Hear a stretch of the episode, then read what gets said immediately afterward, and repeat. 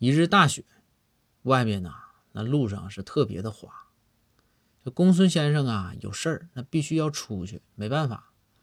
刚一出开封府府门，这包大人就走出来了。包大人说：“公孙先生，路上滑啊，走路呢小心一点，别一不小心就变成楚留香的弟弟。”这公孙先生就说：“说大人，这歇后语啊。”楚留香弟弟叫啥名啊？包大人说：“楚留华吗？”